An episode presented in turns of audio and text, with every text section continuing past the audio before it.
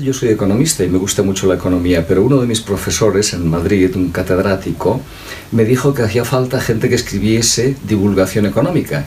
Y así empecé a escribir cosas de economía y terminé yéndome a Bruselas a hacer información eh, económica en la Unión Europea, militar en la OTAN, y luego a Nueva York, y luego a Hong Kong, y luego a Roma. Pero no hay nada como informar de los papas.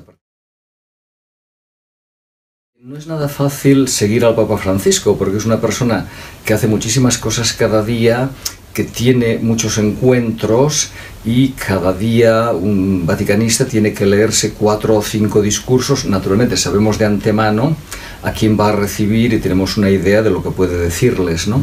Pero hasta que lo hace no estás seguro y no puedes escribirlo. Porque no se trata solo de informar de lo que dice o hace el Papa, sino que para comprender bien cada tema es necesario conocer un contexto que es mundial. Eh, lo que escribo sobre Papa Francisco se publica en el diario abc.es, pero después no es tan fácil encontrarlo porque hay que buscar arriba en las pestañas superiores una sección que se llama Conocer. Hay un sistema también muy bueno que es buscar arriba en la página, en la homepage del, del ABC, buscar el cuadradito y marcar Papa.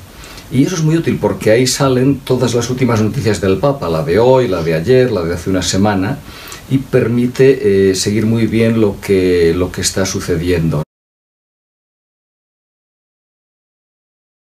Hay cantidad de cosas en la vida que suceden por buena suerte, buena fortuna o por providencia, según se quiera llamar. Francisco es muy buen comunicador porque hace discursos breves, homilías mucho más breves y tweets también brevísimos, siguiendo su modelo, que es para todo el Evangelio, porque el Evangelio es muy tuitero. Hay un montón de frases en el Evangelio que hoy se podrían transmitir como tweets. Esta idea permaneció en la cabeza de mi editora, Lola Cruz, que el pasado mes de marzo me dijo, ¿Qué te parece la idea de buscar los mejores tweets del Papa, ordenarlos por temas, un poco según sus prioridades, según su mentalidad?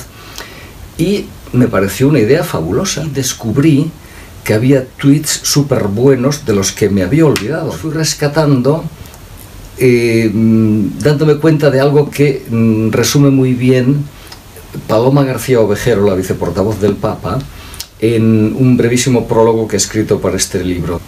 Mm, son perlas que había que rescatar y ordenar. Y eso es lo que he hecho yo.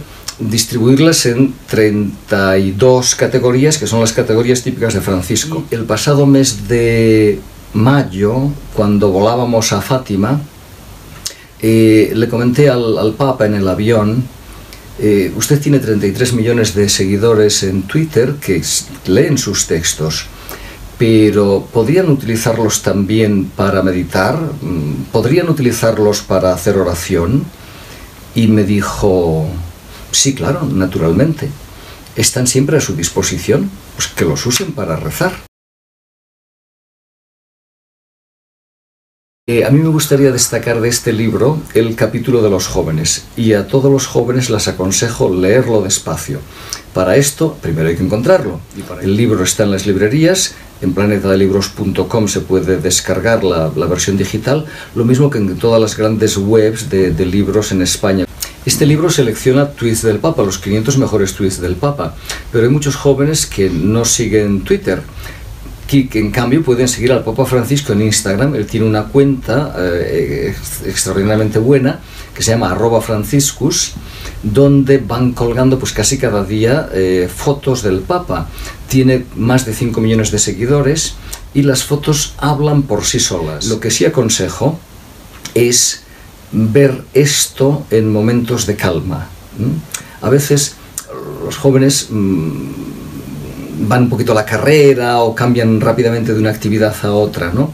Esto sabe mejor con calma y eh, ayudará mucho a madurar en, en, humanidad, a madurar en espiritualidad y a madurar en características del Papa Francisco que se contagian a través de sus tweets, que son la alegría, el optimismo y una virtud que se echa eh, con frecuencia en falta, que es la esperanza.